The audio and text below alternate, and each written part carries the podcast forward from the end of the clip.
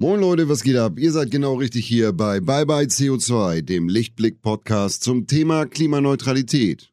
Let's go! Hallo zusammen, schön, dass ihr euch wieder in eine neue Folge Bye Bye CO2 reingeklickt habt. Ab dem 1. Januar 2023 gilt in Deutschland die sogenannte Mehrwegangebotspflicht. Das bedeutet, dass GastronomInnen ab sofort für jedes ihrer To-Go-Gerichte und Getränke neben dem Einwegbehältnis eine Mehrweglösung anbieten müssen. Und da kommt mein heutiger Gast ins Spiel, Fabian Eckert. Fabian hat zusammen mit seinem Mitgründer Florian 2016 Recup ins Leben gerufen. Ein Startup, das innerhalb weniger Jahre zu einem nachhaltigen Unternehmen mit Millionenumsatz gewachsen ist und mittlerweile das größte Gastro-Mehrweg-Pfandsystem Deutschlands anbietet.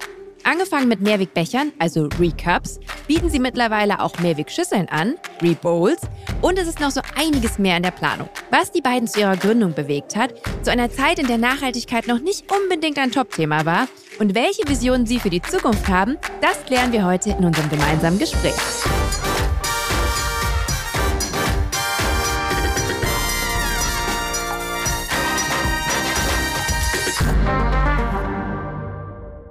Hallo Fabian, schön, dass du da bist. Hallo Claire, schön, dass ich da sein darf.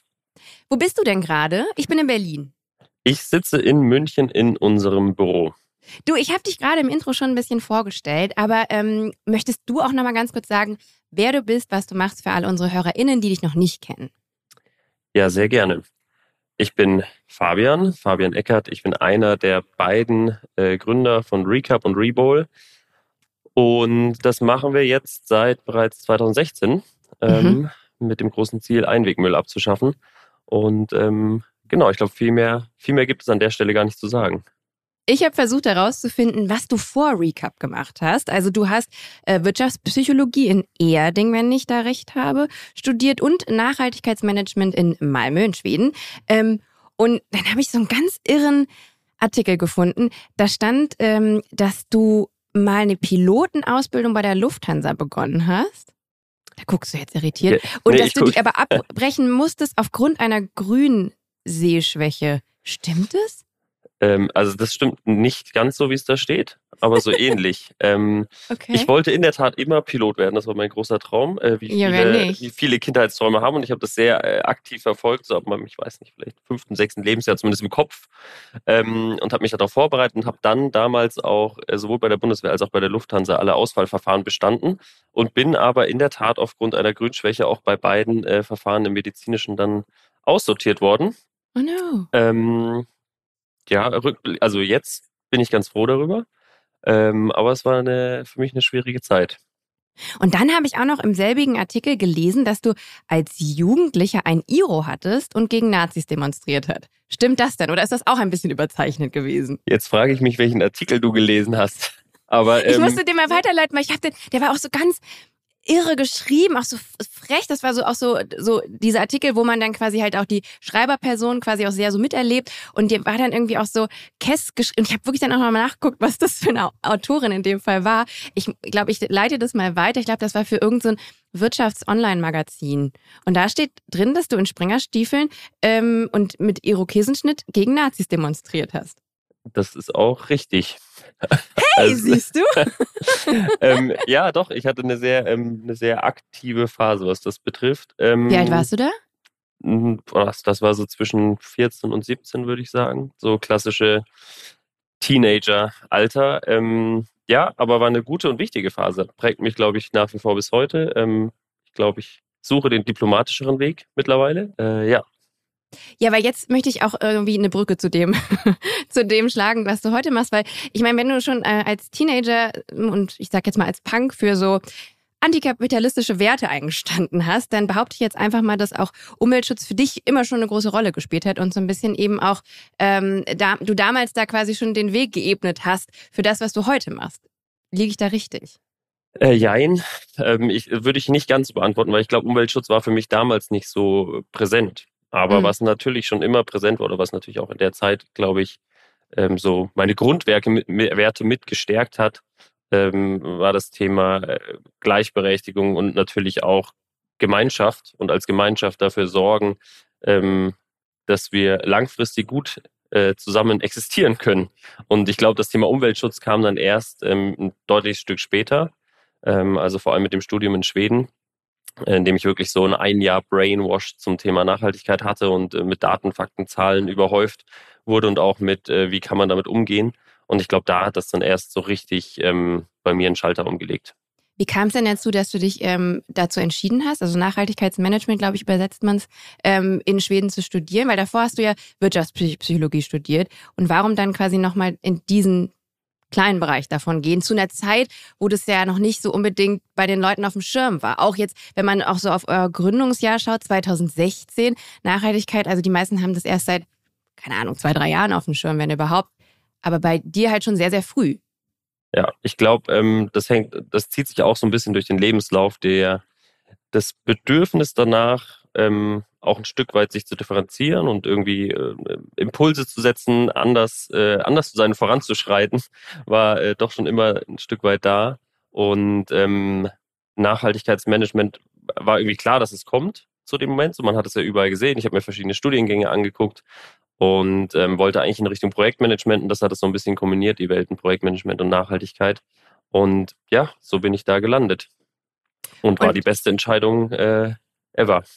Ja, wenn man so schaut, was da alles danach so passiert ist, ähm, weil nämlich auch in Schweden so ein bisschen der, wie sagt man, der, der Samen gepflanzt wurde für das, was dann später Recap war. Du hast, glaube ich, im Rahmen deines Studiums dort diese Idee der Mehrwegbecher auch in, im Rahmen von einer, von einer Arbeit, ich habe, ich hab, man merkt ein bisschen, ich habe drei Wochen studiert damals, ähm, deswegen kenne ich mich mit den Fachterminen nicht aus, aber ähm, Genau, es war 2016, als du nämlich auch äh, deinen äh, Mitgründer darüber auch kennengelernt hast. Das war eine ganz verrückte Geschichte. Vielleicht erzählst du die besser, bevor ich mich hier irgendwie in, in falschen äh, Terminologien aufhänge.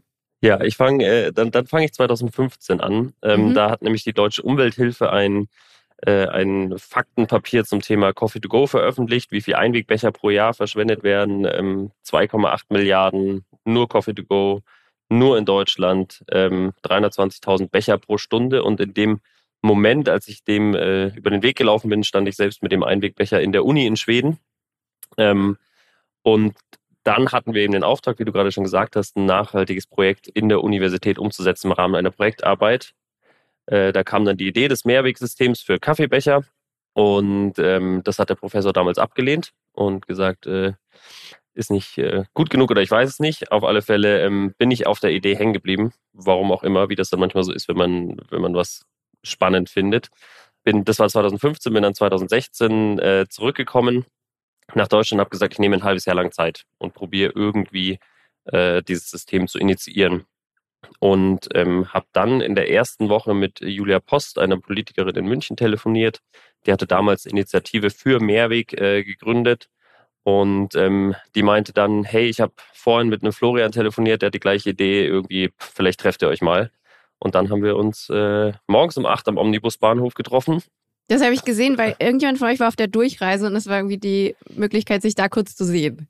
Genau, der Flo musste, ähm, musste zurück nach Villingen-Schwenningen zum Studium und dann haben wir uns dort auf ein äh, Coffee to Sit äh, getroffen und ähm, ja, ich würde sagen, es hat gefunkt. So, also es hat, es äh, hat einfach sehr gut funktioniert und wir haben direkt einen guten Draht zueinander gehabt und sind dann von dort aus losgelaufen zusammen.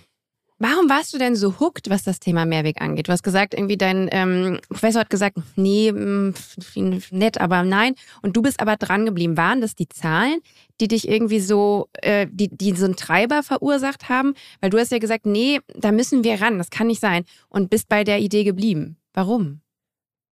Also die Zahlen definitiv und gleichzeitig ist auch der Einwegbecher schon auch ein Symbol für uns als Wegwerfgesellschaft. Ne? Also man muss schon auch ganz klar sagen, mit dem Einwegbecher retten wir die Welt nicht, äh, wenn der verschwindet. Aber ähm, es ist ein unglaubliches Symbol, was viele Menschen doch sehr oft nutzen. Und wenn man sozusagen schafft, da eine gute Mehrwegalternative oder eine nachhaltige Alternative zur Verfügung zu stellen, ähm, dann kann sich das eben auch auf andere Bereiche im Leben übertragen. Und das, ich glaube, das war am Anfang auch sehr stark auch unser Trieb zu sagen, wir nutzen den Einwegbecher, um auch gesellschaftlichen Wandel irgendwie in der Wahrnehmung zu, äh, voranzutreiben. Und das hat sich dann natürlich äh, mittlerweile verbreitert in Richtung äh, Einweggeschirr Ja. Was ich ja so absurd finde, die zeitliche Nutzungsspanne ähm, in Bezug auf, auf Mehrweggeschirr ist ja halt bei so einem Kaffeebecher eigentlich die kleinste. Ne? Also klar, es gibt Leute, die genießen vielleicht länger. Ich bin eher so ein, so ein, so ein Schnell, äh, Schnellvernichterin. Und wie lange habe ich einen Kaffeebecher dann in der Hand? Zehn Minuten vielleicht? Und, ähm, und das finde ich absurd. Also wenn man das überlegt, also für, für eine Mahlzeit oder so nimmt man sich vielleicht noch mehr Zeit, aber bei so einem Kaffeebecher, der ist dann auch schnell einfach dann im Müll und bestenfalls dann noch irgendwie im Recycling. Müll, obwohl man so, so einen Einwegbecher schlecht recyceln kann, ne? Weil ich streite mich da auch immer zu Hause mit, weil nämlich diese auch alle ähm, To-Go-Essensbehältnisse wenn die so wie Pappe aussehen, dann ist es zwar zum einen ja, glaube ich, Papier, aber mit so einer, mit so einer Kunststoffbeschichtung, oder? Die müssen immer genau. in den genau. Restmüll. Genau, das ist eigentlich das Hauptproblem an den, äh, an den ganzen Einwegverpackungen, sind diese Verbundstoffe, die sich eben nicht gut recyceln lassen oder gar nicht recyceln lassen. Und dann noch einfach der, der Use Case, äh, den ein Einwegbecher hat, ist ja, ich gehe in der Stadt los, hole mir irgendwie meinen Kaffee und komme dann am nächsten öffentlichen Mülleimer vorbei. Und ähm, die öffentlichen Mülleimer werden ja gar nicht getrennt. Das heißt, ähm, das wandert sowieso äh, sozusagen instantly nicht ins Recycling. Mhm. Ja. Ja, und dann gibt es immer noch den schönen Begriff der thermischen Verwertung. Ähm, ja, lässt sich natürlich Energie draus gewinnen. Äh, Plastik brennt ganz gut, aber ähm, es ist natürlich eine endliche Ressource. Also eine, eine, eine, ja, eine Einbahnstraße eigentlich. Ja, absolut. Ähm, Einweg ist eine Einbahnstraße. Ich habe es gerade schon erwähnt, 2016 war euer Gründungsjahr und, äh, und da war Nachhaltigkeit auf jeden Fall noch nicht so in aller Munde. Ähm, wie, habt, wie hast du das denn erlebt, eben so früh mit so einem Thema um die Ecke zu kommen? Sagst du, da wurden einem viele Steine in den Weg gelegt und heute wäre das anders? Oder sagst du, nein, das war gerade gut, dass wir da auch so eine Vorreiterrolle gespielt haben? Äh, ja, letzteres auf jeden Fall. Also ich glaube nicht, dass uns Steine in den Weg gelegt wurden. Ich glaube, wir waren genau zu dem Punkt da, wo die ersten ähm, oder wo viele sich dem Thema bewusster wurden. Das war noch nicht richtig greifbar und äh, gerade jetzt so in, im Gründungsbereich war das eigentlich gar kein Thema. Also es gab wenige Unternehmen, es waren noch immer so ein bisschen so die belächelten Sozialunternehmen. Ähm, ich glaube, unter dem ähm, Bild waren wir am Anfang noch. Und dann konnten wir aber doch relativ schnell zeigen, dass man äh, auch als Sozialunternehmen durchaus ein, äh, ein gutes Geschäftsmodell aufsetzen kann, was irgendwie Themen Nachhaltigkeit und ähm, Unternehmen miteinander verbindet. Und ähm, so gesehen waren wir, glaube ich, genau zum richtigen Zeitpunkt. Und die, die jetzt heute kommen, ähm, haben einfach schon wieder ganz andere Herausforderungen. Ne? Also kommen jetzt viel später in diesen Markt, der Wettbewerb ist stärker. Ähm, ja, also ich glaube, richtiger Zeitpunkt und Glück war natürlich auch wieder dabei. Ich habe auch gelesen, dass ihr ähm, sehr, sehr schnell ein Pilotprojekt mit 26 PartnerInnen in ähm, Rosenheim gestartet habt, weil das, glaube ich, die Heimatstadt von deinem Geschäftspartner ist. Wie ist denn Recap damals da angekommen? Hat sich da schon so abgezeichnet, dass aus dem Ganzen mal das größte Mehrwegpfandnetz in Deutschland wird? Nee, gar nicht. Ähm, und es war auch, also wir sind schon ein sehr klassisches ähm, Garagen-Startup sozusagen. Im Sinne von, äh, ja gut, äh, vielleicht nicht ganz, aber, aber zumindest äh, unsere Becher standen am Anfang auch äh, in der Garage beim Flo zu Hause. Wir haben äh, im Wohnzimmer ähm, bei seiner Mutter zuerst gearbeitet, später haben wir dann ins Gästezimmer von meinem Vater gewechselt und ähm, der Anspruch war aber immer, so schnell wie möglich an den Markt und so schnell wie möglich rausfinden, ob, ob oder was wir verbessern können. Und deswegen haben wir am Anfang wirklich einfach äh, viel Klinkenputzen gemacht, sind durch Rosenheim, haben gesagt, wir stellen euch allen die Becher hin und dann äh, seid ihr ein Pfandsystem und äh, wir sind für euch da und gucken, was passiert. Und ähm, das war im Endeffekt auch ein, ein, super Schritt und gleichzeitig noch gar nicht absehbar, wo die Reise hingeht. Äh, also wir waren dann auch erstmal klassisch, so nach diesem, nach dieser Pilotphase kam erstmal so ein kleines Tal der Tränen, wo man dann dasteht und sich denkt, okay, jetzt haben wir das irgendwie ausprobiert, jetzt wissen wir auch, es funktioniert ganz gut. Aber ähm, wie machen wir denn jetzt weiter? Und dann kam so eine Phase, in der wir uns erstmal irgendwie alle, alle Daten und Fakten zusammengetragen haben und uns mit Finanzierung beschäftigt haben und dann ähm, aber entschlossen haben, doch, wir, wir glauben, das funktioniert und wir können es weitermachen.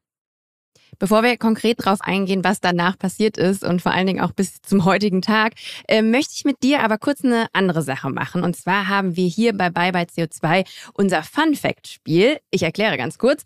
Ich stelle dir Fragen zum Thema Mehrweg und soziales Unternehmertum und ähm, gebe dir verschiedene Antwortmöglichkeiten. Und du musst lediglich sagen, welches ist die richtige. Und ähm, am Ende gibt es noch eine Schätzfrage. Super, da kann ich eigentlich nur alles falsch machen, oder?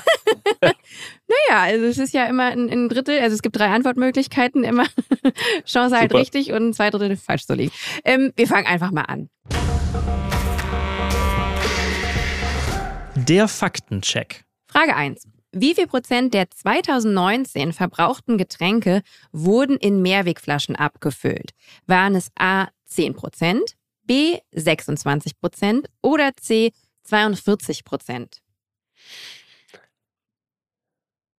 B. Okay, tatsächlich waren es 42 Prozent. Und zwar laut einer Studie der Gesellschaft für Verpackungsmarktforschung, kurz GVM, ähm, im Auftrag des Umweltbundesamts. Und da wurde festgestellt, dass 41,8 Prozent der verbrauchten Getränke in Mehrwegflaschen abgefüllt wurden.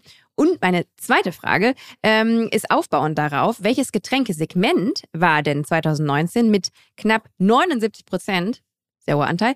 Ähm, das mit dem höchsten Mehrweganteil. War es A, Bier, B, Wasser oder C, Erfrischungsgetränke? Da würde ich jetzt mal sagen Bier. ja, das ist auch vollkommen korrekt. ich überlege gerade, ob ich schon jemals ein Bier aus. Äh, oh, doch, das gibt's. Es gab, gibt doch diese ganz, ganz grauenhaften Einweg-Bierflaschen. Ähm, Oder vielleicht gibt es die auch gar nicht mehr. Ehrlich gesagt weiß ich das nicht. Aber die gab es früher immer bei ähm, großen Discountern. Aus ähm, Kunststoff oder ein ja. Tetrapack oder was? Nee, nee, so Kunststoff-Bierflaschen mit Schraubdeckel. Ich komme zu Frage 3 und das ist die Schätzfrage. Ich gebe dir aber auch ein bisschen Hilfestellung, damit du nicht ganz daneben liegst. Ähm, es geht nämlich um den deutschen Social Entrepreneurship Monitor für 2021-22 und da wurden 359 soziale Unternehmen befragt wann sie denn gegründet wurden. Und meine Frage ist jetzt, ähm, bei wie viel Prozent der Befragten ist das Gründungsjahr, also das vergangene, 2021? Und ähm, damit du nicht ganz daneben liegst, es ist eine zweistellige Zahl und sie liegt unter 30 Prozent. Das ist ein bisschen einzugrenzen. Mm, dann sage ich äh, 22,5 Prozent. Es sind 16,7. Schade. ähm, Genau, ich möchte mit dir jetzt äh, nochmal auf Recap zurückkommen natürlich. Ähm, ich möchte ein paar Zahlen einwerfen, bevor wir uns jetzt äh, näher nochmal mit Recap und vor allen Dingen auch Rebowl ähm, auseinandersetzen. Die habe ich auf eurer Homepage gefunden. Und zwar die Deutschen verbrauchen jedes Jahr 4,5 Milliarden Einweg-Essensboxen ähm, für Takeaway und Delivery Food. Das sind täglich mehr als 12 Millionen Boxen täglich. Ähm, und es sind 5,8 Milliarden Einweg-Getränkebecher pro Jahr. Das heißt 16 Millionen Becher am Tag. Das ist erstmal eine Zahl, also wenn man sie dich, wenn man die sich so visualisiert, ähm, das ist ein sehr, sehr großer Berg.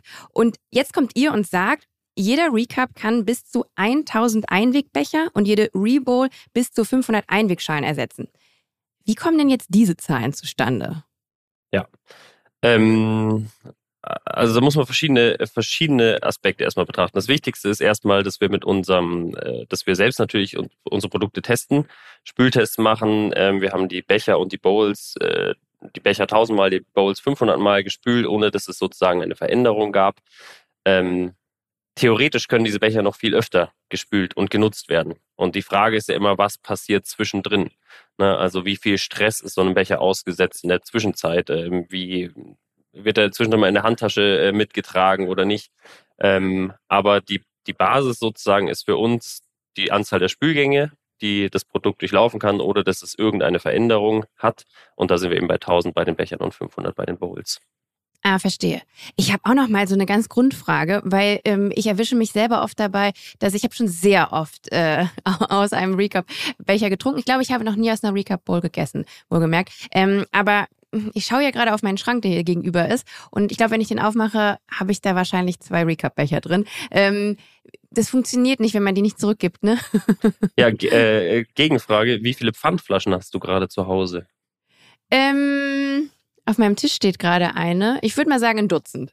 Ja, und ich glaube, das ist genau, und das ist ähm, natürlich, ist, also es ist ein neues Produkt, das ist ein neues Konzept, aber im Endeffekt sind wir ja eine äh, Kopie der Pfandflasche. Mhm. Und ähm, es ist auch ganz normal, dass äh, man in einem Pfandsystem äh, Gebinde hat, die im Umlauf sind. Das heißt, du hast diese zwei bei dir stehen, vielleicht hast du auch irgendwann fünf da stehen und dann wird es dir zu viel, dann bringst du sie wieder zurück. Und das ist natürlich, ist es besser, je schneller die Gefäße zurückkommen, äh, gar keine Frage. Also je schneller die Gefäße wieder in Umlauf kommen, desto schneller können wir auch einen ökologischen Vorteil erzielen. Und gleichzeitig ähm, geht es ja auch um die Convenience eines Mehrwegsystems und das ähm, funktioniert eben wie die Pfandflasche auch. Wenn ich Lust habe, dann bringe ich sie zurück. Ich bringe sehr oft Pfandflaschen zurück und dann auch mal sehr gerne.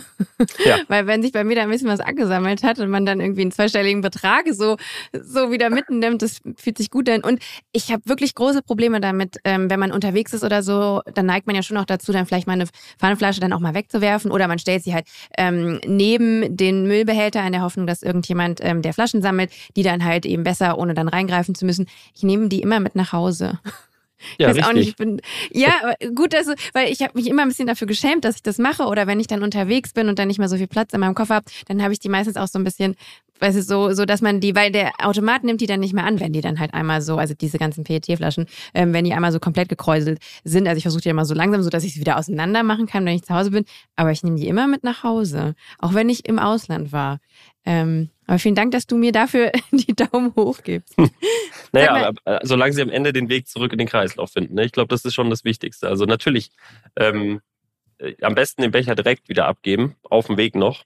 Ähm, aber das, äh, wir müssen ja auch einen Weg finden, mit dem wir möglichst viele Menschen erreichen. Und wenn mein täglicher Weg nach dem Büro oder in der Mittagspause nach Hause oder wie auch immer eben darin endet, dass der Becher erstmal bei mir zu Hause ist, ja, dann muss ich halt, wenn ich mal fünf, sechs Stück habe, die in die Hand nehmen, zurückbringen. Da hat man ja auch das schöne Erlebnis, was du gerade beschrieben hast, ähm, nämlich auch das Pfandgeld wieder. Oder man kann sich dafür einen neuen Kaffee holen. Und es, äh, der Mehrwert für die GastronomInnen, dass dann halt jemand, der morgens da war und sich einen Kaffee geholt hat, vielleicht dann am Nachmittag wiederkommt, wegen der Recap und ähm, nochmal einen Kaffee trinkt. Und genau, also dass die Leute halt dann so, wie ist eigentlich gutes Marketing, ne? dass man die Leute wieder halt bei sich in den Laden kriegt. Ähm, GastronomInnen, gutes Stichwort. Wie genau funktioniert es für mich als Gastronomin? Was muss ich tun, um Teil des Pfandsystems zu sein und was kostet mich das? Ja, ähm, also im Endeffekt muss ich gar nichts Besonderes tun. Ne? Also aktuell nutze ich Einwegverpackungen, äh, mit Revo kann man Mehrwegverpackungen nutzen. Ähm, ich würde behaupten, fast genauso einfach. Ähm, das heißt, ich registriere mich bei uns als Partner. Das geht über unsere Webseite ganz normal, kann ich mir einen Account erstellen. Das funktioniert wie jeder andere Online-Shop sozusagen auch. Registriere mich und dann zahle ich eine monatliche Gebühr. Ähm, die liegt so zwischen 25 und 45 Euro. Und dafür kann ich so viele Mehrwegverpackungen nutzen, wie ich möchte. Und kann, eben, kann mir zum Beispiel 100 Becher und 100 Bowls holen und kann die einfach gegen Pfand dann an meine äh, Kunden ausgeben. Ähm, wenn der Kunde zurückkommt, zahle ich das Pfand wieder aus, habe die Verpackung wieder, ich äh, reinige die und ähm, gebe sie wieder aus. Und also es ist die Systemgebühr plus dann nochmal den, also ich kaufe mir dann quasi Becher und Bowls ein zum Pfandpreis. Äh, ja, aber nicht kaufen, sondern leihen. Äh, ah, also ja, das ist ein ganz, ganz, wichtig, ganz, ja. ja. das ist ein ganz wichtiger Unterschied. Also effektiv kostet mich das System wirklich nur diesen Nutzungsbeitrag mhm. im Monat. Ähm, und für die Becher muss ich natürlich ein Pfand hinterlegen, aber das bekomme ich entweder von uns oder vom Endkunden wieder. Also es ist immer ein durchlaufender Post, äh, Posten. Und ähm, genau. Und sag mal, ab wann lohnt es sich dann als Gastronomin ähm, im Vergleich zu Einwegbechern und Boxen? Ja, ähm, hängt natürlich ganz stark von meinen Einkaufspreisen ab. Aber ähm, wenn wir davon ausgehen, dass ein Becher äh, ungefähr 10 Cent kostet im Einkaufen, ein Einwegbecher und ist auch günstig, dann ähm, berechnet sich schon so ab dem zehnten Becher am Tag und bei den Einwegverpackungen für Essen noch deutlich früher. Äh, da habe ich dann vielleicht äh, drei, vier, fünf Bowls am Tag, äh, die ich rausgebe und dann rechnet sich das System schon. Das heißt, dann habe ich wirklich auch einen Kostenvorteil gegenüber dem Einweg. Ja, ich habe nämlich auch gesehen, auf eurer Homepage ähm, gibt es einen Mehrwegrechner. Also jeder Gastronom, jede Gastronomin kann dort die tatsächliche Ersparnis für das eigene Unternehmen ausrechnen. Warum glaubst du denn, ist es so wichtig, dass ähm, GastronomInnen auch den finanziellen Mehrwert sehen? Warum ähm, ist quasi die Nachhaltigkeit nicht Antrieb genug, um jetzt zum Beispiel bei Recap dabei zu sein? Das würde ich so gar nicht sagen. Ich glaube, es kommt einfach ganz, ganz stark ähm, auf das individuelle Bedürfnis an. Und es gibt eben ähm, auch Situationen, wie jetzt auch gerade, natürlich die weltweite Situation oder jetzt gerade auch natürlich Inflation in Deutschland, äh, die Kosten nach oben treiben, dann wird jeder Preis sensibler. Ähm, und es gibt aber auch viele, viele, ähm, gerade natürlich am Anfang so die First Mover, die dem System beigetreten sind, die gesagt haben, ich mache das, ist mir egal, ob sich das rechnet oder nicht. Ich mache das aus Prinzip, weil Mehrweg ähm, besser ist. Und ähm, ich glaube, so muss man das Bedürfnis von jedem treffen. Aber das Schöne ist ja, dass wir es irgendwie geschafft haben, im Laufe der Zeit ein Geschäftsmodell zu finden, was die beiden Dinge miteinander kombiniert, also Kostenvorteil und Umweltschutz. Ähm, und dann gibt es eigentlich keinen Grund mehr, es nicht zu tun. Dieser Podcast wird präsentiert von Lichtblick. Für alle Neukundinnen, gibt es mit dem Code Podcast50 einen 50-Euro-Bonus auf alle Lichtblick Strom- und Gasprodukte für eure klimaneutrale Energie für zu Hause und unterwegs. Den Code könnt ihr auf lichtblick.de einlösen.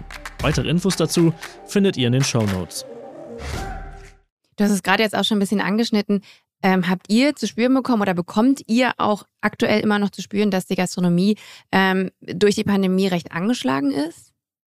Ja, klar, absolut. Ähm, also es gibt eine, es gibt eine, wie immer, es gibt Licht und Schatten. Mhm. Und ähm, natürlich hat sich das To-Go-Geschäft, hat sich während der Pandemie schon entwickelt.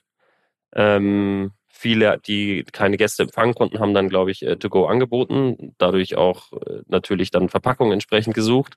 Ähm, das hat deutlich abgenommen wieder, oder man merkt das auch, dass einfach alle, die sozusagen in der Pandemie sich auf Takeaway to go spezialisiert haben, das auch wieder lassen. Und ähm, wir hatten auch, und das ist dann die, die Schattenseite, ähm, schon viele, viele Partner, die in der Zeit auch insolvent gegangen sind. Also mhm. einfach kleine Cafés, kleine äh, Restaurants, ähm, die einfach diese Krise nicht äh, überstanden haben. Also auf der einen Seite, ähm, wie du sagst, ist das To-Go-Geschäft aufgeblüht, ähm, aber ich habe auch irgendwo gelesen, dass es fürs Gastgewerbe so, so krasse äh, Hygieneanforderungen gab. Ne? Die waren ja natürlich höher als sonst. Ähm, hat sich das auch irgendwie äh, bei euch bemerkbar gemacht und wie sahen diese Maßnahmen konkret aus? Also es gab eigentlich gar keine Änderungen sozusagen. Also mhm. keine, keine, keine offiziellen oder uns sind keine offiziellen bekannt gewesen. Da muss man ja auch mal dazu wissen, dass Lebensmittelkontrolle äh, ist ja eine lokale Überwachung. Und ähm, jeder legt dann auch verschiedene äh, Gesetze oder Vorschläge anders aus. Aber wir haben jetzt nicht gehört, irgendwie so, das ist jetzt alles anders, sondern äh, natürlich achtet noch mehr aufs Thema Hygiene und wir hatten auch viele Partner, die verunsichert waren und gesagt haben, hm, was mache ich denn jetzt und kann ich eigentlich einen Mehrwegbecher noch zurücknehmen oder nicht? Ähm, im Grundsatz äh, ist so ein Mehrwegbecher, wenn er durch die Spülmaschine gegangen ist, ähm, sauber. Genauso mhm. wie alle, jedes andere Geschirr, das ich äh, nutze in meinem Restaurant oder Café, ist danach auch sauber. Ähm, das heißt, äh, eigentlich gab es da keine großen Bedenken. Äh, es gibt, glaube ich, auch keinen bekannten Fall, dass sich jemand an Mehrweg irgendwie mit Corona infiziert hätte. Ähm, aber natürlich, ich meine, wir haben ja alle, äh, du erinnerst dich bestimmt auch am Anfang, ich weiß nicht, wie intensiv ich mir die Hände gewaschen habe, äh, und zwar jeden Tag mehrfach, weil man natürlich irgendwie erstmal gar nicht weiß, was passiert gerade. Mhm. Also die ersten, die ersten ein, zwei, drei Monate waren ja schon sehr besonders. Und man muss auch sagen, da gibt es auch Zahlen zu, ähm, dass die Verpackungsabfälle durch Corona natürlich auch, ähm, ich glaube, was jetzt Verpackungsmaterialien angeht, um 10 Prozent gestiegen sind im Rahmen der Pandemie, was ja auch tragisch ist, ne? weil vor Corona tatsächlich ja auch ein Abwärtstrend schon zu verbuchen war. Ja, also insgesamt glaube ich zu sagen, die Recyclingquoten, ähm, aber auch die Wiederverwendungs- und die Mehrwegquoten sind äh, nach wie vor ausbaufähig. Und ja. ähm, da seid ihr ja auch dann, da kommt ihr dann auch mit ins Spiel. Ich möchte mit dir ganz konkret, weil darüber habe ich gar nicht so viel gefunden, über die ähm, Becher und die Bowls an sich sprechen. Wo werden die hergestellt? Das ist ja immer eine ja. wichtige Frage. Ja, äh, die Becher werden im ähm, Allgäu hergestellt, also hier im Süden. Und die Bowls werden ganz im hohen Norden äh, in der Nähe von Hamburg hergestellt.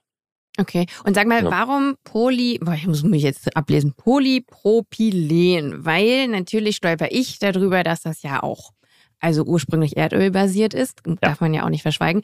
Ähm, warum trotzdem dieser Stoff, auch wenn er jetzt nicht unbedingt nachhaltig ist? Ja, also natürlich ist Polypropylen auch ein Kunststoff ähm, und basiert auf Erdöl und ist demnach äh, irgendwie eine endliche Ressource. Ähm, aber das Wichtige ist, glaube ich, zu verstehen, wie wir das Material nutzen und dass Mehrweg das Material schon deutlich nachhaltiger macht als Einweg und dass wir ähm, aktuell keine vergleichbaren Materialien haben, die für so ein Mehrwegsystem genutzt werden können. Das heißt, unsere oberste Priorität ist, das Material, was wir nutzen, auch im Kreislauf zu führen und wieder zu verwenden und dadurch diesen ökologischen Vorteil zu erzielen. Und den erzielen wir relativ schnell. Das ist bei einem Becher bei uns schon ungefähr bei acht Nutzungen, dass wir ökologisch besser sind als ein Einwegbecher. Und das heißt, jede weitere Nutzung, und wenn ich davon ausgehe, ich kann den tausendmal oder öfter nutzen, spare ich sozusagen wirklich gegenüber dem Einwegbecher ein. Und ähm, warum nutzen wir kein anderes Material? Äh, natürlich haben wir uns am Anfang intensivst damit auseinandergesetzt, weil, ähm, wie du gerade sagst, ist natürlich so hm, Einweg, Einwegplastik abschaffen mit einem Mehrwegplastik äh, oder Mehrwegkunststoff. Ähm, macht das Sinn? Ähm, und das macht genau in diesem Kontext, in dem wir das Material nutzen, Sinn. Also ähm, Glas ist nicht bruchsicher, ist viel zu schwer, Metall ist in der Verarbeitung unglaublich aufwendig. Und das heißt auch extrem energieaufwendig, ähm, ähm, plus natürlich auch in der Gewinnung. Ähm, dann ist es dann isoliert es aber die Hitze nicht ausreichend. Ähm, und so hat jedes Material, was man so durchgehen kann, hat seine Vor- und Nachteile. Ähm, Biokunststoffe sind einfach noch nicht so weit. Also es gibt einfach noch nicht keine Biokunststoffe, die die Voraussetzungen erfüllen, die wir auch brauchen, diese unglaublich häufigen Nutzungen. Ähm, die ganzen ähm, kombinierten Kunststoffe, die man so kennt, eine Zeit lang war der Bambusbecher so ein bisschen im Trend, ähm, bis sie dann ähm, äh, ja von der Stiftung Warentest, glaube ich, irgendwann mal ziemlich hart äh, beschossen wurden, weil diese Melaminharze bei über 70 Grad eben gesundheitsschädliche Stoffe ähm, ausstoßen. Und dann, und das ist ja auch so ein Becher besteht ja nie nur aus Bambus oder nur aus Holz, sondern es ist ja immer eine, ein vermischtes Material, kann dann nicht gut recycelt werden. Und Polypropylen hat einfach den Riesenvorteil, es ist ein super reines Material, ich kann es zu 100% recyceln. Ähm, selbst wenn es sozusagen nicht in den geregelten Kreislauf ähm, kommt äh, über uns, sondern äh, über einen gelben Sack oder ähnliches entsorgt wird, ist die Wahrscheinlichkeit einfach sehr, sehr hoch, dass das Material äh, komplett und gut recycelt werden kann. Und ähm, ja, so sind wir bei Polypropylen gelandet. Ich habe außerdem noch gelesen, ich glaube, das meintest du jetzt gerade auch eben, dass es äh, aktuell rechtlich in Deutschland nicht möglich ist, recyceltes Material für Lebensmittelbehälter zu verwenden. Jein. Stimmt das so? Okay. Äh, äh, man muss das Material betrachten. Also PET ah. zum Beispiel gibt es ja schon viel. Also es gibt ja schon mhm. PET-Flaschen, die auch genutzt werden. Share nutzt das ja zum Beispiel auch für ihr Wasser. Ähm, Im PP-Bereich, also im Polypropylen-Bereich, gibt es aktuell kein lebensmittelechtes äh, Rezyklat, das wir nutzen können. Ah, verstehe. Und weil du Recycling sagst, was passiert denn mit aussortierten Bechern, die ich jetzt nicht in den grünen Sack werfe, sondern ähm, die vielleicht kaputt gehen und dann ja. merkt es halt der, der, der Partner, die Partnerin und gibt es an euch zurück? Weil, wenn ich es richtig verstanden habe, kann daraus nicht ein neuer Becher leider gemacht werden. Genau, wir haben noch keinen äh, Closed Loop, äh, noch keinen geschlossenen Kreislauf vom Material, ähm, was sehr schade ist, aber was wir bestimmt auch noch äh, erreichen werden. Und aktuell ist es so, dass wir einfach wirklich das Material zurück zu unserem Hersteller geben. Ähm, unser Hersteller im, im Allgäu arbeitet ausschließlich mit Mehrwegverpackungen ähm, jeglicher Art und daraus wird etwas anderes gemacht, was nicht mehr mit äh, Lebensmitteln in Kontakt kommt.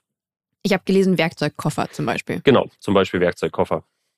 Da muss ich aber auch ähm, euch ähm, besänftigen, das ist nicht nur bei euch so. Ich habe mich ähm, mal vor ein paar Jahren mit Textilindustrie und da eben auch ähm, der Zirkularität auseinandergesetzt. Und da ist es eben auch das Problem, ähm, wenn man jetzt beispielsweise Baumwolle wieder recycelt, dann kann man vielleicht noch einmal, also ein Baumwoll-T-Shirt nimmt und das dann einmal recycelt, kann man vielleicht noch einmal ein Shirt draus machen und im nächsten Schritt ist es dann aber nicht mehr, ähm, der Stoff nicht mehr so hochwertig und dann geht irgendwie, keine Ahnung, nur noch ein Putzlappen oder so. Das ist, ja, das, ich, ja, ist es, liegt es an der ja, woran liegt's? Äh, es liegt noch nicht am Material, sondern gerade vor allem am Stoffkreislauf, am Volumen des Stoff Stoffkreislaufs. Also wie viel, wie viel PP, das mit Lebensmitteln in Kontakt war, kriege ich auch wieder zurück, kriege ich sortenrein sortiert, wie kann ich es aufbereiten, sodass ich sicherstellen kann. Ich meine, natürlich, wenn ich daraus wieder ein Produkt mache, was einen Lebensmittelkontakt hat, muss ich ja wirklich sicherstellen, dass da keine anderen äh, Materialien mit drin sind oder kein, keine Belastung durch irgendwelche chem chemischen ähm, Stoffe oder so. Und ähm, da gibt es aktuell einfach noch kein, kein fertig ausgereiftes Verfahren. Also es sind viele dran. So, wir sehen mhm. das auch. Es passiert, es kommt. Und ähm, auch wir beschäftigen uns natürlich intensiv damit. Aber ähm, gerade ist der Kreislauf nicht geschlossen. Verstehe.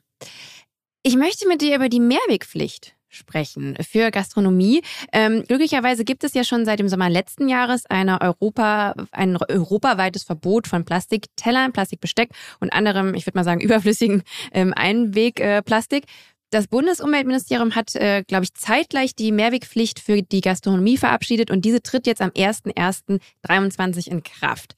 Kannst du kurz erklären, was das für Gastronominnen und Kundinnen, ähm, euren Kundinnen bedeutet und, ähm, und macht sich das bei euch auch schon bemerkbar? Weil ich glaube, da kommt jetzt einiges auf euch zu, oder? Ja, also erstmal freuen wir uns sehr, dass die, dass die Mehrwegpflicht kommt und ich glaube auch, dass ähm, oder darauf sind wir auch ein bisschen stolz. Ich glaube, wir haben sehr dazu beigetragen, äh, dass sie kommt, indem wir gezeigt haben, dass es eine skalierbare Alternative gibt. Also, dass wir mhm. Einweg wirklich ähm, auch abschaffen können. Und ähm, was genau kommt jetzt äh, auf die Gastronomie zu? Es ist so, dass wenn ich äh, ein Restaurant, ein Café oder irgendeinen Gastronomiebetrieb habe, der mehr als 80 Quadratmeter oder und mehr als fünf Mitarbeiter hat, ähm, dann bin ich sozusagen von der Mehrwegangebotspflicht betroffen und das bedeutet, ich muss meinen Kunden ähm, eine Mehrwegverpackung zur Verfügung stellen, die nicht mehr kostet als die Einwegverpackung. Das ist alles ein bisschen kompliziert. Aber letztendlich heißt es, wenn du dir einen Kaffee kaufst in einem, äh, in einem äh, Café, das unter diese Voraussetzungen fällt, dann müssen sie dir auch eine Mehrwegalternative anbieten und die entweder über Pfand oder, oder sie leihen es dir aus oder wie auch immer, aber sie müssen dir eine Mehrwegverpackung anbieten, die dich effektiv nichts kostet. Und Pfand kostet ja effektiv nichts. Mhm. Ähm, das musst du ja nur hinterlegen, bekommst du wieder. Genau. Und ähm, das trifft jetzt ab 1. Januar ähm, sehr, sehr, sehr, sehr viele äh, Gastronomen in Deutschland. Also ich will fast alle, nicht natürlich die ganz kleinen nicht. Ähm, und auch alle Ketten sind davon betroffen und äh, demnach richtet sich gerade der ganze Markt darauf, einen, einen Mehrweg anzubieten. Ob es wirklich einen Effekt hat, ähm, glaube ich ehrlich gesagt noch nicht. Noch nicht in dem Umfang, wie wir es brauchen, ähm, weil es eben auch weiterhin ein Weg angeboten werden darf. Ich glaube, du hast auch mal irgendwo in einem Interview, in einem Podcast-Interview, habe ich es gehört, gesagt, dass ähm, das zwar irgendwie nice, dass das jetzt irgendwie ist, aber warum kann man einen Weg nicht einfach komplett verbieten? Ähm, warum bist du da so, ja, warum bist du da so strikt? Weil ich habe nämlich zum Beispiel andere GästInnen im Podcast gehabt, zum Beispiel ähm, der Timo von Google hat gesagt, ja, die Leute brauchen immer die, die Möglichkeit, sich dafür entscheiden zu können. Ja, dann. Das ist natürlich ein anderer ähm, psychologischer Ansatz.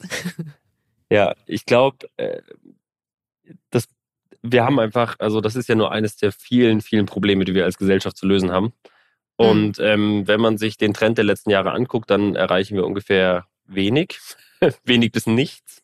Mhm. Und, und, dann ist ähm, die Zeit halt auch weg, ne? Muss man auch Ja, genau. Sagen. Die Zeit, die Zeit rennt. Und ich bin einfach doch der Meinung, dass ähm, an der Stelle härter durchgegriffen werden kann. Und das ist ja immer die Frage, kann man durchgreifen? Und man kann an dieser Stelle durchgreifen, ohne dass irgendjemand ähm, massiv beeinträchtigt wird. Also warum in Gottes Namen kann ich nicht einfach eine Mehrwegverpackung nutzen? So, das ist doch, ähm, ja, es spricht nichts dagegen, außer meine eigene Faulheit. Und ähm, Faulheit ähm, darf man meiner Meinung nach auch mit Verboten äh, regulieren, wenn es für uns und unsere Umwelt wichtig und richtig ist. Ja, da bin ich schon bei dir. Doch. Ja, ja das ist und nachvollziehbar. Es gibt, und es gibt natürlich, ähm, natürlich gibt es immer sozusagen Nischenausnahmen, die wir betrachten müssen. Ne? Also was ist mit dem kleinen Café, das keine Spülmöglichkeit hat, das irgendwo noch am Stadtrand liegt oder ich weiß es nicht. Also es gibt natürlich immer, immer Fälle, die man betrachten muss. Aber ich bin auch fest davon überzeugt, dass wenn so ein Gesetz kommt, dann finden sich für alle diese Fälle auch Lösungen. Weil so ein System, wie wir es haben, funktioniert in der Skalierung, gerade wenn es dann noch um so externe Dienstleistungen wie Spüldienstleistungen geht, funktioniert es natürlich nur mit einem gewissen Volumen und dafür müssen wir aber auch alle an Bord kriegen. Und ähm, ja, leider, leider bewegt sich die Gesellschaft deutlich langsamer, als wir das brauchen als Planet brauchen. Ich finde auch ganzheitlich betrachtet, es gibt ja auch andere Branchen und äh, Themenbereiche, wo das einfach nicht möglich ist, auf einen Weg zu verzichten. Also ich gucke jetzt mal so in Richtung Medizin und da habe ich auch Zahlen auch in Bezug auf die Corona-Pandemie gesehen, wo natürlich, und Masken und so spielen ja auch überall noch mit rein, ähm, wo man halt sagt, okay, da konnten wir jetzt einfach nicht drauf verzichten. Und wenn es dann aber eben so Bereiche gibt wie die Gastronomie und die Art und Weise, wie und woraus ich mein Essen und meine Getränke konsumiere, dann finde ich, kann man ja auch im Großen und Ganzen jeder Einzelne ähm, das, das, das kleine Opfer geben, um halt quasi, weißt du, um das halt zu entlasten, weil es halt, wie gesagt, in anderen Teilbereichen halt nicht geht. Und ja, da fasst sich jeder nur so ein bisschen an die eigene Nase und guckt quasi, ja, sind immer nur so auf seinen, auf sein, in seinen, in seinen eigenen kleinen, kleinen Lebensbereich, statt dann irgendwie auch einen Beitrag ähm, für alle mitleisten zu wollen. Und ich glaube, das ist so ein bisschen das, was, ja, wo wir so langsam mal auch als Gesellschaft und nicht nur als Einzelperson denken müssen. Also ist meine Meinung. Ja, absolut. Äh, stimme ich zu. Und ähm, ja, nee, Punkt. ähm, in Bezug auf die Mehrwegpflicht, da möchte ich jetzt gerne nochmal drauf äh, zurückkommen. Wie bereitet ihr euch denn aktuell auf diesen, ich sage jetzt mal, Ansturm, ohne jetzt genau zu wissen, ob es wirklich so ist, äh, vor? Ich habe nämlich gehört, dass ihr eine äh, neue Finanzierungsrunde äh, mit 12 Millionen Euro gemacht habt und die einsammeln konntet. Fließt das jetzt genau da rein, in die Vorbereitung eben auf 2023? Ja, ganz genau. Ähm, du hast gerade ganz schön gesagt, ähm, der, der Ansturm, der vielleicht kommt oder auch nicht, ähm, das ist so eine Glaskugel, die gerade keiner richtig gucken kann. Gerade natürlich auch, man muss ja immer die gesamte, gesamte Marktsituation, die gesamte Welt eigentlich angucken. Und ähm, natürlich ist Einweg und Mehrweg gerade nicht das Thema, was äh, auch die Gastronomie beschäftigt, was die Politik beschäftigt. So, wir haben mit äh, der Ukraine ähm, und äh, Energiekrise einfach ganz andere Themen auch da. Deswegen, wir wissen nicht so richtig, wie groß die Welle wird und, ähm, und wann sie kommt. Ähm, das Gesetz steht, äh, das wird kommen und äh, wir bereiten uns mit dieser Finanzierungsrunde, die wir jetzt vor einem guten halben Jahr abgeschlossen haben, bereiten uns genau darauf vor. Okay, ähm, das heißt, ihr werdet auch die Produktpalette erweitern und wenn ihr das tut, wie sieht es genau aus? Also ihr seid wahrscheinlich dann auch im Austausch mit äh, euren PartnerInnen, was die auch brauchen wahrscheinlich? Genau. Und ähm, es gibt jetzt zwei Produkte, die kommen. Das ist ein ähm, Kaltgetränkebecher, weil das natürlich auch ein Riesenthema ist. Wir haben uns bis jetzt ja vor allem sehr, sehr stark auf, äh, auf Heißgetränke spezialisiert im Kaffeebereich. Ähm, jetzt kommt ein Kaltgetränkebecher und äh, dann werden wir auch unseren Becher erweitern um einen Pfanddeckel. Äh, das war ein auch Pfanddeckel, weil einen Deckel gibt es ja schon.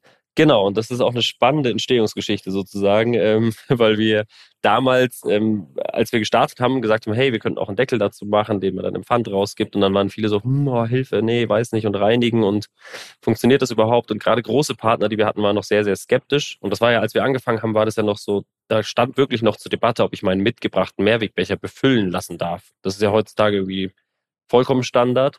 Mhm. Und ähm, und so hat sich auch der Markt weiterentwickelt und die Akzeptanz von Mehrweg ist einfach größer geworden. Und auch unsere Partner haben immer mehr gefragt, hey, können wir nicht einen Deckel auch im Pfanddeckel haben, sodass wir den auch zurücknehmen können, weil aktuell oder bis dato haben wir nur einen Verkaufsdeckel gehabt. Das heißt, ich musste mir sozusagen meinen eigenen Deckel kaufen zum System ähm, und konnte dann den Becher tauschen, ähm, was natürlich in Summe nicht einfach nicht so convenient ist wie ein, wie ein Einwegbecher. Und deswegen, genau, ergänzen wir jetzt um den Pfanddeckel auch noch.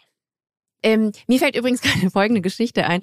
Ich war letztens äh, am Bahnhof und ich habe immer meinen eigenen äh, Becher dabei, ist auch so ein Thermobecher, dann hält es immer auch ein bisschen länger warm. Und dann habe ich bei einer äh, großen Kaffeekette habe ich mir ähm, meinen meinen Hafer Cappuccino geholt und dann haben die hab ich gesagt, kann ich bitte meine äh, kann ich meinen Becher verwenden? Und dann hat sie originell das Ganze halt in einem Einwegbecher zubereitet und ihn dann umgeschüttet und nicht so, oh Gott, ja, dann hätte sie mir halt auch diesen Einwegbecher in die Hand drücken können und hat den dann natürlich weggeworfen.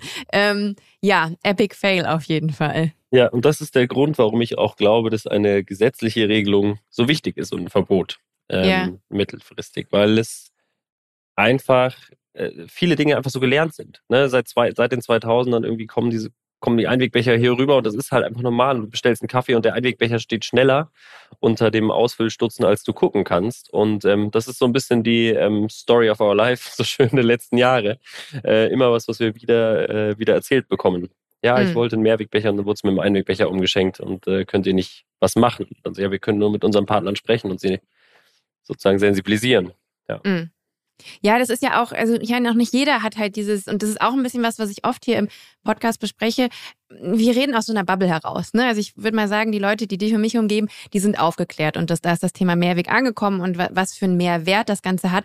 Aber äh, nicht bei allen so. Und ich finde, da muss man auch immer ein bisschen versöhnlich mit sein und auch irgendwie dieses, dieses Tempo und äh, dann auch akzeptieren, dass jetzt nicht jeder mit einem Fingerschnipp aufgeklärt ist und auch eben, ja, dann vielleicht auch einen Teil dazu beitragen, um einfach ähm, Leute zu informieren. Und ja, ich hatte in dem Fall nicht so genug Zeit, aber ich hätte vielleicht da auch noch der Mitarbeiterin ähm, mitgeben können, so, ähm, Entschuldigung, das ich wollte halt genau irgendwie auf diesen Becher verzichten und wäre es nicht möglich gewesen, den halt irgendwie in der, keine Ahnung, in der Milchkanne zuzubereiten, weil, also ich wollte halt gerade den Abfall, also sowas hätte ich eigentlich in dem Moment mitgeben müssen und ähm, ja, das möchte ich in Zukunft dann auch in solchen Situationen machen. Verzeihlich sein, dass es jetzt halt eben da so schiefgelaufen ist, aber dann auch auf nette Art und Weise kommunizieren, ähm, wie es anders und dann, weißt und dann, wenn der Nächste da mit seinem eigenen Becher auftaucht, dann nimmt sie den direkt. Und ne, so, ähm, ja, ich glaube, das, das könnten vielleicht wir alle uns so ein bisschen auf, äh, auf die Tagesagenda schreiben, dass wenn mal sowas passiert, man auch einfach halt mit der Info rausgeht, weil ja, nicht alle haben es auf dem Schirm und das ist aber auch vollkommen okay. Ähm, das Pfandsystem funktioniert in Deutschland ja generell schon ganz gut. Du hast mal in einem Podcast-Interview gesagt, dass ihr euch auch vorstellen könnt, ins Ausland zu expandieren. Und dann habe ich gesehen, dass ihr 2019 schon mal die Fühler nach Südafrika ausgestreckt habt und einen Testlauf in Durban gestartet habt. Ähm, auf dieser Erfahrung auch basierend, glaubst du, Recap hat im Ausland eine Chance? Auch in Ländern, wo jetzt Pfand so nicht so geläufig ist, beispielsweise. Ja, ähm, ich glaube, da muss man dann sehr spezifisch in die jeweiligen Märkte gucken. Mhm. Äh, Südafrika war damals wirklich, ähm, da, waren, da waren zwei Jungs, die haben uns kontaktiert, haben gesagt, ey, wir finden es so geil, wir haben einfach Bock, das zu machen, könnt ihr uns irgendwie unterstützen? Und wir haben uns darum gekümmert, dass wir irgendwie mit der Brand ähm, da unten, äh, dass wir die Brand unten anmelden und dass wir da rausgehen und sagen, okay, äh, lasst es uns äh, mal ausprobieren. Hat sich auch gezeigt, dass es da unten nicht so funktioniert, deswegen gibt es das auch nicht mehr. Ähm, Dachte ich mir schon. Aber das war ein sehr, sehr einfach, ein, das war so ein klassisch, auch wie wir das damals in Rosenheim gemacht haben. Wir haben gesagt, komm, wir machen es einfach. Wir gucken mal, was passiert. Und ähm, ich glaube schon, dass wir mit Recap und auch mit Rebowl ähm, in anderen, hauptsächlich auch europäischen Märkten ähm, schon gut Fuß fassen können. Ähm, aber es gibt natürlich, natürlich muss man sich jeden Markt einzeln angucken. Und wir digitalisieren ja auch unsere, unsere Produkte ein Stück weit. Ähm, dadurch, dass man jetzt zum Beispiel alle Rebowls kann ich ja über Lieferando und, und Volt auch schon nutzen. Ähm, die haben einen QR-Code drauf, das kann ich dann über eine App abwickeln, die Pfand, äh, die Pfanderstattung und Co. Und ähm, mit einem digitalen Produktportfolio können wir dann wieder besser in Märkte, die zum Beispiel bargeldlos sind. Ne? Skandinavien ist jetzt nicht mehr gerade von Bargeld ähm, geprägt, kann man sagen. Und ähm, das ist ja generell auch ein Trend, den wir sehen. Äh, das heißt, ja, ich glaube schon, klassisch, so wie wir es hier machen, Pfand, ähm, nur in sehr wenigen Märkten. Okay. Ja, wenn ich jetzt auch mal so schaue, auch so auf das internationale Gefälle, wenn es um Plastikmüll geht, da sind ja natürlich afrikanische Länder, asiatische Länder ähm, ja leider auch äh, mit Hauptverursacher aus Gründen so, ähm, die nachvollziehbar auch sind. Aber da ist es ja dann meistens wahrscheinlich, also wenn ihr euch so ein, also wenn ihr zum Beispiel ein asiatisches Land vornehmen würdet, dann ist kommt da wahrscheinlich sehr viel Aufklärungsarbeit auch mit all dem mit. Ne? Also hier weiß man ja ganz genau, die meisten Leute haben es auf dem Schirm, warum Mehrweg besser ist als Einweg. Aber ich glaube, da musst du dann nochmal ganz woanders anfangen. Ne? Ja, absolut. Und ähm, unser Ziel ist natürlich schon, äh, auch weiter zu expandieren und gleichzeitig aber auch als in Anführungszeichen Role Model irgendwie dazustehen. Und wir haben unglaublich viele Anfragen von weltweit, von äh, Menschen, die Lust haben, ein ähnliches System zu bauen. Wir sind, glaube ich, schon gerade in, in dem To-Go- und Takeaway-Bereich sind wir das einzige System weltweit, was, ähm, was aktuell irgendwie so eine Größe erreicht hat. Ähm, und deswegen kriegen wir eben auch viele Anfragen. Und wir probieren schon äh, zu unterstützen und gleichzeitig, ähm, wie du gerade sagst, muss man, wenn ich mich jetzt in, einen, in einem asiatischen Markt äh, irgendwie bewege, dann äh, fange ich vielleicht nochmal an einer ganz anderen Stelle an sozusagen mhm. auf dem Mehrweg vorzubereiten. Und wir haben da in Deutschland schon eine Luxusposition als Unternehmen sozusagen und gleichzeitig, ähm, ja, es ist, es ist, ist nicht ganz einfach, ne? Mhm. Ähm, am liebsten würde man es weltweit machen, aber da haben wir noch ein paar andere dicke Bretter zu bohren. Da braucht ihr wahrscheinlich auch ein paar MitarbeiterInnen mehr. Äh, aktuell seid ihr um die 90? Genau, knapp 100 sind wir jetzt, ja. Okay, ich würde nämlich gerne noch ein bisschen über ähm, Recap intern sprechen, weil ihr macht so ein paar Sachen ähm, ein bisschen anders. Zum Beispiel habe ich gelesen, dass eine Zeit lang, jetzt glaube ich nicht mehr, MitarbeiterInnen ihre Gehälter selbst bestimmen durften. Puh, das finde ich mindblowing. Ähm, erzähl mal, warum ihr das eine Zeit lang so gemacht habt. Ja, äh, wir haben uns ganz am Anfang von Recap die Frage gestellt, was ist das, wofür wir mal stehen wollen? Also wenn sollten wir mit Recap irgendwie größer werden, was sind die, die Dinge, für die wir bekannt sein wollen oder für die wir stehen wollen. Und das waren äh, drei Dinge. Das war einmal, wir sind eine For-Profit-Company grundsätzlich. Wir wollen zeigen, dass man mit einem mit einem guten ökologisch nachhaltigen Geschäftsmodell Geld ähm, äh, verdienen kann und dieses Geld auch reinvestieren kann in weiteren Impact. Das zweite ist, dass wir natürlich im Bereich Mehrweg äh, Vorreiter sein wollten und gesagt haben, okay, das ist unser Steckenpferd. Äh, und das dritte ist, ähm, dass wir gesagt haben, wir wollen die Arbeitswelt ähm, oder die, die, die, die Neugestaltung der Arbeitswelt auch mittreiben und einfach Dinge ausprobieren, solange wir das können und solange wir das, solange es das eben Spaß macht. Und ähm, haben damals mit den ersten zehn Mitarbeiterinnen haben wir ähm, dann beschlossen, dass wir das so ausprobieren. Dass wir sagen, wir haben ein ähm, Budget im Monat, das ist ein gewisser Topf an Geld und äh, jeder greift rein und nimmt sich das, was er sie denkt, das richtig ist und äh, haben wir natürlich dann so einen kleinen Prozess aufgesetzt, wir haben das alle mal auf den Zettel geschrieben und dann abgeglichen. Ähm, aber im Endeffekt waren es selbstbestimmte Gehälter und ähm, es war ein total geiler Moment. Er hat richtig viel Spaß gemacht und das wurde mit der Skalierung natürlich schwieriger. So mit zehn mhm. Leuten, ich würde es immer wieder tun. Ich glaube, mit zehn Leuten total gesund. Ähm, ab 15, 20 Leuten wurde es dann schwieriger, weil dann natürlich gibt es lautere, leisere Personen. Ähm, die einen trauen sich nach mehr zu fragen, die anderen nicht und das, äh, dann wird es schnell ungleich. Und wie äh, macht ihr das inzwischen? Ähm, wir hatten dann diverse, so praktisch, ähm, wie sagt man, Überarbeitungsprozesse unseres Gehaltsmodells. Das ging dann von einem Gehaltsrat, der das bestimmt hat, der aber aus Mitarbeitenden bestand, ähm, bis jetzt heute. Ähm, lustigerweise stellen wir nächsten Montag vor, nach einem Jahr Arbeit, ähm, ein komplett neues äh, Gehaltsmodell, das jetzt im Endeffekt allgemeingültig für das ganze Unternehmen gilt. Oh, spannend. Ich äh, muss auch, also ich als Selbstständige ähm, kann da jetzt nicht so äh, emotional mitgehen, aber ich glaube, alle, äh, die jetzt zuhören und festangestellt sind, bei euch darf jeder so viel Urlaub nehmen, wie er oder sie braucht. Stimmt es? Das stimmt auch mit dem Anhang an den Satz ähm, und es im Team funktioniert. Und ich glaube, das ist ah. der, der sozusagen der wichtigste der wichtigste Aspekt dran. Es geht natürlich, also es geht um gemeinsam äh, mhm. Dinge vorantreiben und es gibt unterschiedliche Bedürfnisse. Die einen brauchen mehr, die anderen brauchen weniger Urlaub. Wir haben immer gesagt, wir wollen das nicht. Ich möchte das nicht so haben, wie ich das in meinem alten Job hatte, dass ich, wenn ich Freitagmittags in den Zug steige, weil ich Freunde, Familie, was auch immer besuche, dass ich mir dann einen halben Tag Urlaub für nehmen muss.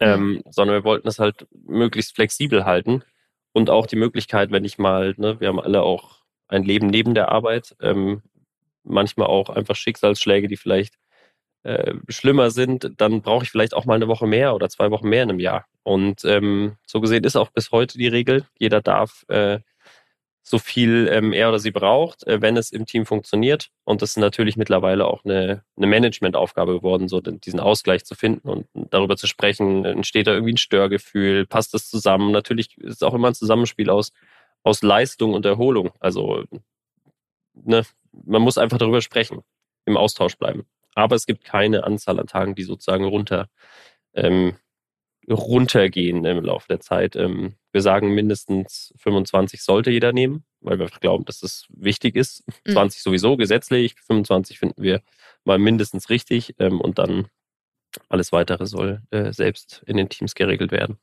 Ich finde das mega spannend. Dann habe ich auch noch gehört, dass es eine 3%-Regel bei euch gibt. Kannst du kurz erklären, was das ist und was dann mit diesem Geld, diesem Pot passiert? Da, auch da muss, da muss ich aber ein bisschen ausholen, ähm, denn es kommt auch, vom, kommt auch vom Anfang, ähm, dass wir am Anfang gesagt haben, okay, wir haben jetzt nicht unendlich viel Geld zur Verfügung, sowieso nicht, äh, auch jetzt nicht. Ähm, aber ähm, wir wollen irgendwie so eine Art Weihnachtsgeld oder irgendwie brauchen wir alle so das Gefühl von Bonus, Weihnachtsgeld. Ähm, und dann haben wir gesagt, komm, wir legen gemeinsam drei Prozent. Jeder legt drei Prozent vom Gehalt zurück. Und am Ende des Jahres entscheiden wir, was wir damit machen. Mhm. Ähm, das war mal so der erste Gedanke. Und dann, als es größer wurde, haben wir irgendwann gesagt, okay, ähm, äh, wir machen da draußen einen Topf, der vom Team fürs Team ist. Das heißt, die, die mehr verdienen, zahlen logischerweise auch mehr ein. Die, die weniger verdienen, zahlen ein bisschen weniger ein. Und am Ende kriegt aber jeder eine Leistung davon, die dem Durchschnitt entspricht. Ähm, und daraus hat sich dann in den letzten Jahren entwickelt ein, eine Workation, die wir jedes Jahr machen. Ah, wo ähm, wart ihr das letzte Mal?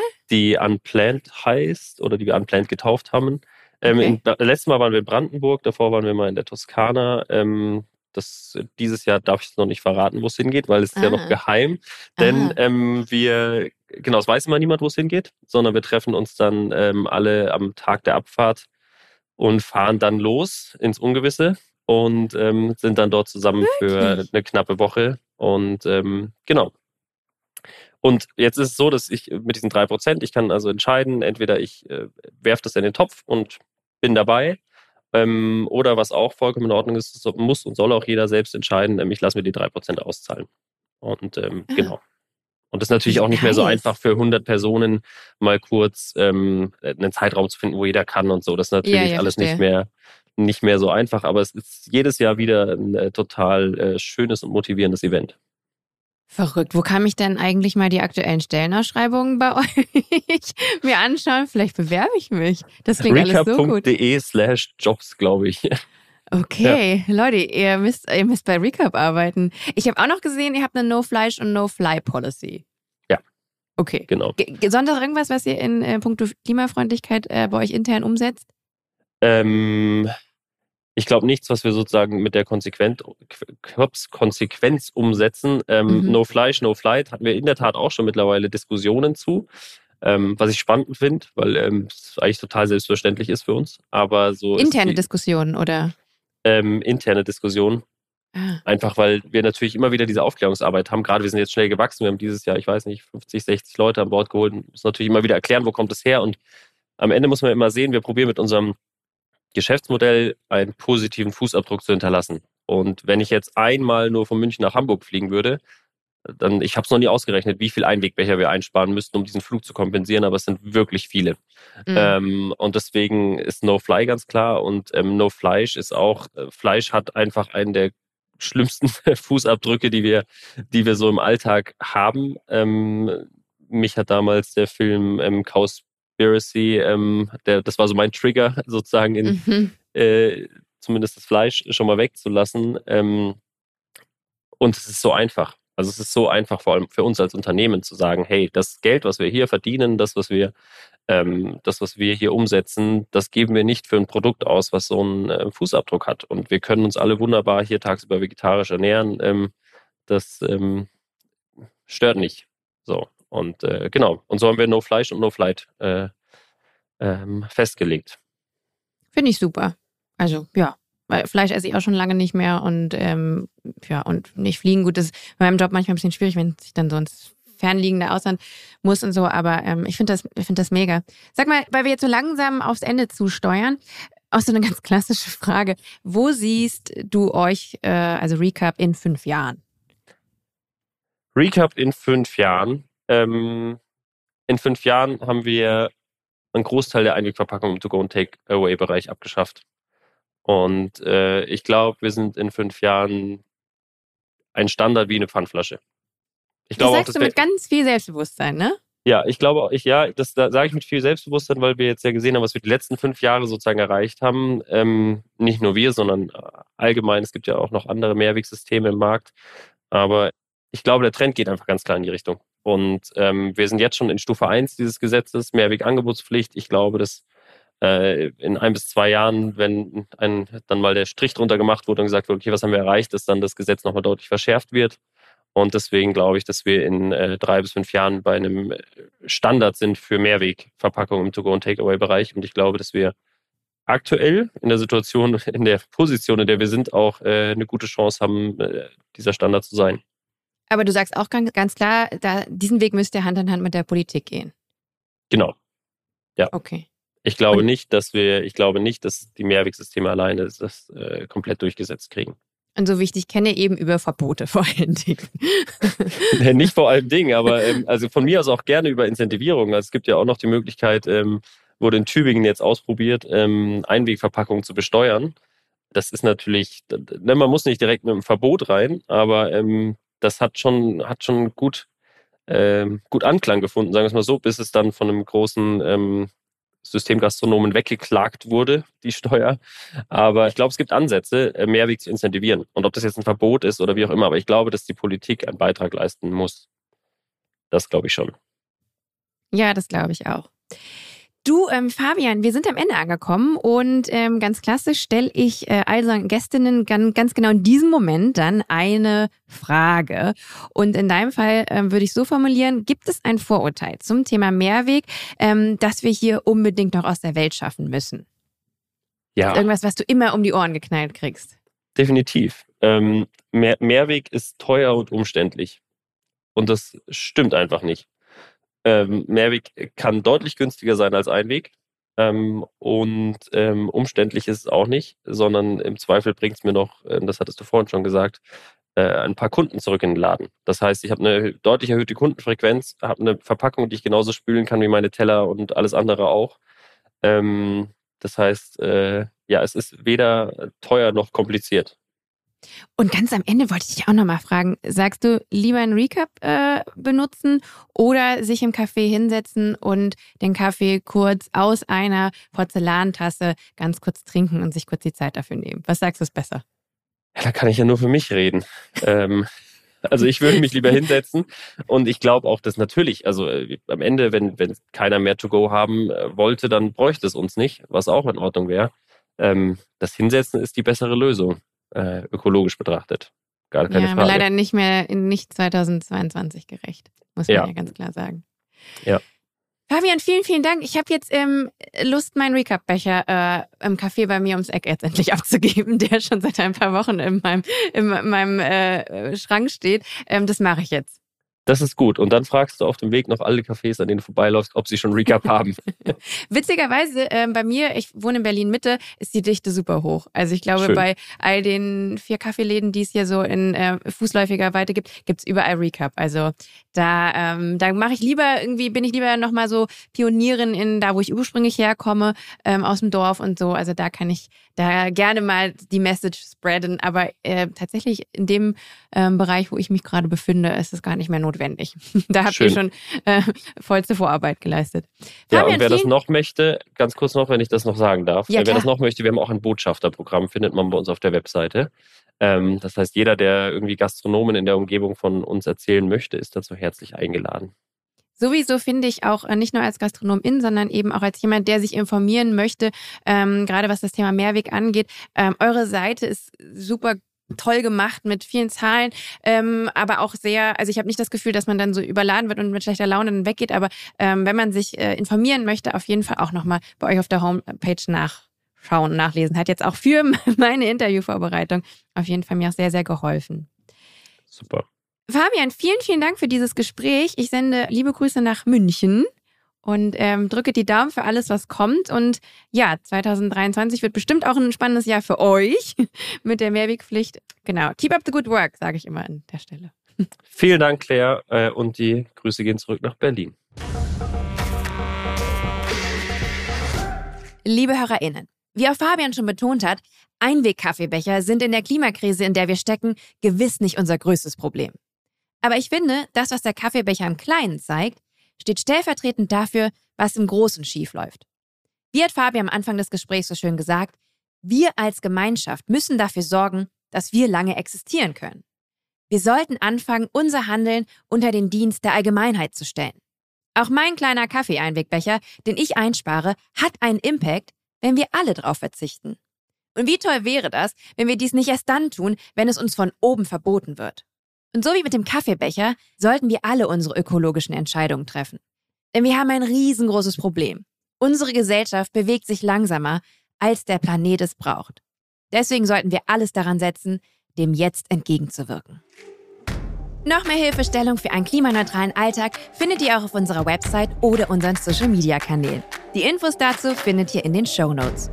Ich hoffe, dass ihr auch in zwei Wochen wieder reinhört. Dann gibt es nämlich eine neue Folge bei bei CO2. Abonniert diesen Kanal, damit ihr das auf gar keinen Fall verpasst. Bis dahin, bleibt sauber und tschüss!